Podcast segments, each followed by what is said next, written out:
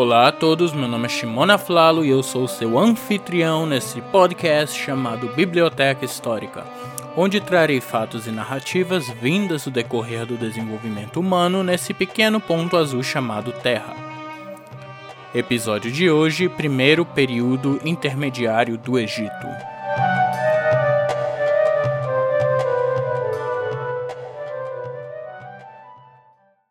Capítulo 1 Caos Desde o capítulo 11 desse podcast, temos acompanhado um Egito que esteve sob o domínio de uma casa real e com o seu território relativamente unificado. Iniciando lá atrás com um grande rei Narmer, temos um período de quase mil anos em que essa realidade não mudou. Mesmo com alguns conflitos internos, o Egito e seus reis conseguiram contornar crises e criaram um dos mais fascinantes reinos da antiguidade, o Reino Antigo do Egito. Porém, no último episódio, presenciamos a queda desse reino unificado depois de um longo reino do rei Pépio II, pois com sua morte temos uma crise de sucessão que resultou na fragmentação do grande território da Terra Negra. Depois da sua morte, temos a ascensão de seu filho Merenre II, que por causa da sua idade avançada não conseguiu reinar por mais de um ano. A realidade é que com essa era de caos nós temos uma falta grande de documentos escritos que descrevam essa época. Sem construções ou qualquer coisa do tipo, fica difícil para nós historiadores determinar uma imagem de como teria sido aquela época criando assim uma idade das trevas na história do Egito que ficou conhecida para nós como o primeiro período intermediário, durando entre os anos de 2181 e 2040 antes da Era Comum. Apesar dessa dificuldade em determinar o que aconteceu durante essa época, temos algumas descrições tardias que nos pintam uma imagem. Manetho, que é o principal historiador em que baseamos nosso conhecimento sobre o Egito fala que com a fragmentação do Egito nós temos vários pequenos reis dominando sobre algumas cidades específicas. Ele denominou alguns desses reis com suas dinastias próprias, sendo da sétima até a décima primeira dinastia. Referências de achados arqueológicos confirmam tais dinastias, porém elas têm uma característica diferente da, das dinastias anteriores. Ao invés de governar uma depois da outra, essas dinastias, algumas vezes, existiam durante um mesmo período, e os seus reis até mesmo lutavam entre si. Isso mostrou que ninguém teve controle sobre toda a terra do Egito. Outro documento arqueológico que nos fala sobre essa era de caos é um documento nomeado como Lamentações de Kakeperreseneb. Esses nomes estão me matando. Esse antigo texto data do fim do primeiro período intermediário e o começo do Reino Médio do Egito. Atualmente localizado no Museu Britânico, esse texto foi escrito em uma tábua, o que pode caracterizar um tipo de escola de escrita. Embora a data de escrita não tenha sido estabelecida como um fato, acredita-se que seja próxima a esse período e os escritos dele contam histórias de sofrimento. Sem nenhuma nova evidência, não se pode dizer com certeza, mas dado o fato de que o trabalho que temos é de apenas 20 linhas, sugere que a prancheta é uma fração do trabalho original. Capítulo 2 Crise na sucessão. Como falamos antes, depois da morte de Pepe II, temos o seu filho assumindo o trono por menos de um ano, devido à sua idade avançada. Com isso, um bando de líderes medíocres assumiram diferentes tronos e eles clamavam ter sido os substitutos ou os substitutos do Meremre II, porém todos eles têm uma relação incerta com a família real. Na minha opinião, esses tantos reis apenas tomaram o controle sobre a cidade em que eles governavam e seu poder não passaria das paredes daquela cidade, o que justificaria o fato de que não encontramos achados arqueológicos que de nenhum projeto de construção relativamente importante como de um reino unificado. De qualquer forma, alguns desses líderes ainda clamavam dominar todo o território do Egito, mesmo que essa não fosse a realidade. Quem tem o maior controle sobre o Estado são os famosos nomarcas que conhecemos no episódio passado. Para aqueles que não se lembram, esses eram governadores de certas áreas do Egito em que eles se localizavam. Tais áreas recebiam o nome de Nomo, daí vem o nome Nomarca. Nessa época, a Terra Negra era dividida em 42 províncias ou nomos. Eles inicialmente tinham como designação ajudar a governar todas as áreas do Egito com o rei. Porém, com o enfraquecimento do governo central, eles agora eram o poder dominante. Na teoria, os nomarcas ainda eram subservientes à coroa em Mênfis, a capital do reino, mas a realidade é que eles exerciam suas ações independentemente. Eles mesmos se consideravam reis e focavam apenas em seus interesses políticos e financeiros. Seus interesses não passavam das regiões em que eles dominavam, pois assim eles tinham mais controle sobre a situação. Lembrem-se, estamos falando de uma era de caos. Esse caos e instabilidade é mostrado na sétima dinastia que reinou na cidade de Memphis. Quase nada se sabe sobre esses reis. Manetho diz que houveram 70 reis que se sentaram sobre o trono. Muitos egiptólogos ainda debatem sobre a existência dessa dinastia. Alguns deles acreditam que esse número que Manetho traz é uma metáfora para a bagunça que estava acontecendo. Nós temos um pouco mais de informação sobre a oitava dinastia que reinou ainda em Memphis, mostrando o resto de força que a capital ainda tinha. É dito que 17 reis reinaram em um escopo de 20 anos, e seu poder era basicamente dentro da capital.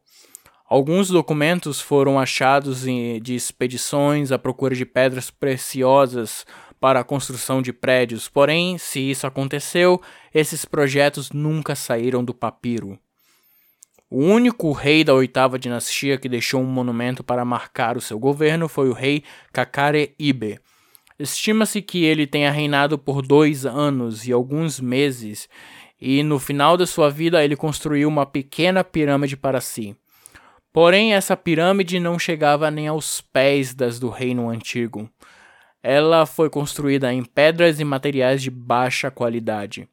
É dito que ele teve mais três sucessores que pouco se sabe sobre. Eles deixaram apenas alguns éditos elevando seus aliados para posições de importância. A oitava dinastia acabou sendo derrubada pelos nomarcas de Heracleópolis Magna, que fundou a nona dinastia. Depois disso, a oitava dinastia de reis simplesmente desaparece dos anais da história. Capítulo 3 Atividades fora de Memphis Com a capital do reino fora da jogada, o poder do chamado nomarca, que já era grande, ficou ainda maior a ponto que eles formaram suas próprias dinastias. Aqueles que se consideravam bastante fortes usaram de força para conquistar e dominar territórios vizinhos, depondo os nomarcas daqueles lugares. No Baixo Egito temos a criação da nona dinastia de reis, que depois a dinastia anterior e levou a coroa para a cidade de Heracleópolis, a aquisição de, pelos governantes de Heracleópolis foi violenta e se reflete na descrição de Manetho de Actoes ou Meriebre Keti, que foi o fundador da dinastia. Manetho o descreve como o mais terrível do que seus predecessores, que fez coisas mais para aqueles em todo o Egito. Esse Meriebre é um dos exemplos que falavam que reinava sobre todo o Egito, não por causa da sua personalidade ou linhagem nobre, mas com força e intimidação. Manetho traz que esse rei foi dominado pela loucura e morreu devorado por um crocodilo. Ouch. Isso pode ter sido um conto fantasioso, mas Meriebre é listado como um rei na lista de Turing, e Meriebre o primeiro, ou Cathy o primeiro, foi sucedido por Cathy o segundo. Pouco se sabe sobre seu reinado, mas alguns artefatos com seu nome sobreviveram. Ele pode ter tido como seu sucessor Kethi o III, que traria algum grau de ordem ao Delta, embora o poder e a influência desses reis da nona dinastia fossem aparentemente insignificantes em comparação com os faraós do reino antigo. Uma distinta linhagem de nomarcas surgiu em Siut, ou Asiut, uma poderosa e rica província no sul do reino heracleopolitano. Esses príncipes guerreiros mantiveram uma relação próxima com os reis da Casa Real, como evidenciado pelas inscrições em seus túmulos. Essas inscrições fornecem um vislumbre da situação política que estava presente durante seu reinado. Eles descrevem os canais de escavação dos nomarcas de Siut, reduzindo impostos, tendo colheitas ricas, criando rebanhos de gado e mantendo um exército e uma frota. A província de Siut atuou como um estado tampão entre os governantes do norte e do sul, e os príncipes de Siut suportariam o peso dos ataques dos reis de Tebas ao sul. A nona dinastia de reis seria vítima de um golpe de estado dos reis da décima dinastia, que alguns estudiosos acreditam que os membros dessa décima dinastia eram parte da família real organizados como uma facção rival. As pessoas do período intermediário não sabiam a quem servir com tantas mudanças de lideranças. Como eu disse, tudo estava um caos político. Alguns nomarcas que financiaram expedições não mencionavam nem o nome de um rei, o que era algo que nunca tinha acontecido antes na história do Egito. Outros que escreveram suas autobiografias nas paredes de seus túmulos não mencionavam nenhum rei a quem eles serviam. Todavia, não somente os reis em Heracleópolis detinham um título de monarca, porém outra dinastia de reis estava se formando no Alto Egito, na cidade de Tebas. Nomeamos esses auto-intitulados reis como a décima primeira dinastia, mesmo que ela tenha existido ao mesmo tempo que a décima dinastia ao norte. Essa dinastia traça suas origens a um nomarca de Tebas, Intef o Grande, filho de Uku, que é mencionado em várias inscrições contemporâneas. No entanto, seu sucessor imediato, Menhotep I, é considerado o primeiro rei dessa dinastia.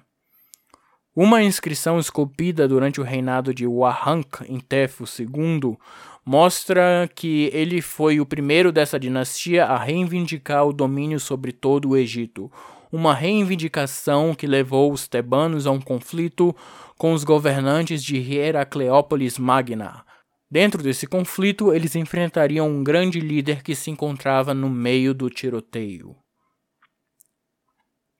Capítulo 4 Anquitife e a ascensão de Tebas O sul foi dominado por senhores da guerra, o mais conhecido dos quais é Anquitife. Ele era um nomarca ou governador provincial do nome baseado em Hieracómpolis, mas depois se expandiu para o sul e conquistou um segundo nome centrado em Edfu, que seria até a primeira catarata do rio Nilo.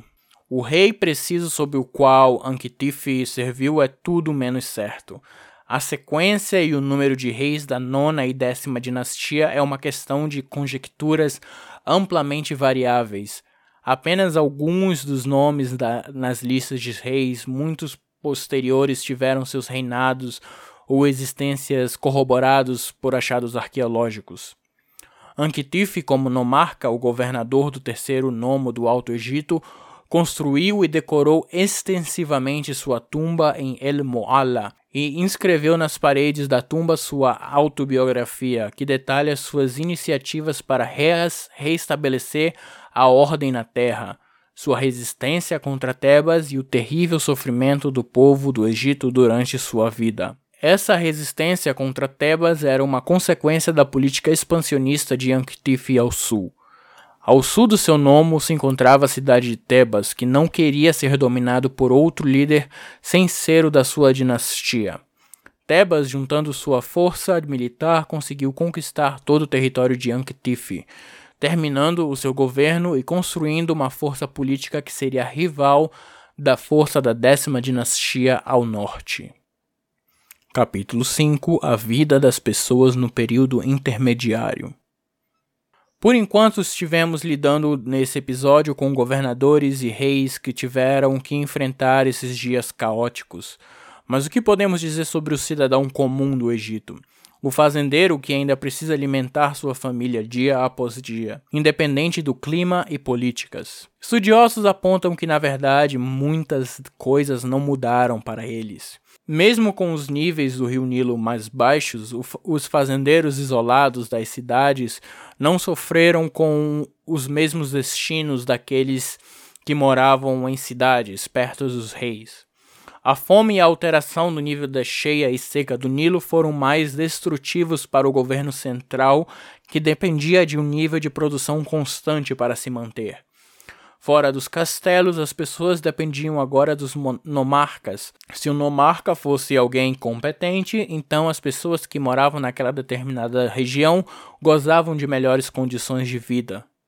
Caso contrário, muitos poderiam sofrer grandes malefícios vindos da, dessa época. Por exemplo, temos o líder Ankitif declarando em sua autobiografia sobre como ele ajudou os moradores que estavam sob o seu domínio. Eu dei pão ao faminto e roupa ao nu. Ungi os que não tinham óleo. Dei sandália aos descalços. Eu dei uma esposa para aqueles que não tinham esposas. Eu cuidei das cidades de Refat e Hormer em todas as situações de crise quando o céu estava nublado e a terra estava seca, e quando todos morriam de fome neste banco de areias de Apófis. O sul veio com seu povo e o norte com seus filhos. Trouxeram o melhor óleo em troca de cevada que lhes foi dada. Todo o Alto Egito morreu de fome, e cada indivíduo atingiu tal estado de fome que comeu seus próprios filhos. Mas eu me recusei a ver alguém morrer de fome, e dei grãos ao norte do Alto Egito. E eu não acho que algo assim tenha sido feito pelos governadores provinciais que vieram antes de mim. Apesar dessa inscrição parecer bastante como uma propaganda sobre o seu governo, ela nos mostra como uma área pode ser afetada pelo seu líder e como esses líderes não tinham influência de nenhuma casa real para se fortalecerem e sobreviverem. Guerras entre as regiões do governo também afetavam a vida do egípcio comum, especialmente as guerras que viriam a acontecer entre a nona dinastia de Heracleópolis e a décima primeira dinastia de Tebas. Uma batalha que mudaria o curso da história do Egito e mais uma vez criaria um novo governo unificado. Porém, isso já é assunto para o nosso próximo episódio.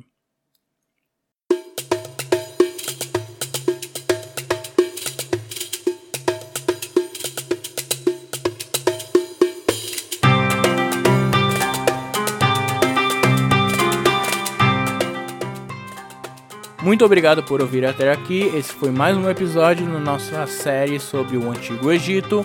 Uh, no próximo episódio, nós vamos finalmente adentrar no Reino Médio do Egito e espero contar com a sua presença como sempre. Mais uma vez, obrigado a todos. Nos vemos no próximo episódio de Biblioteca Histórica. Até a próxima.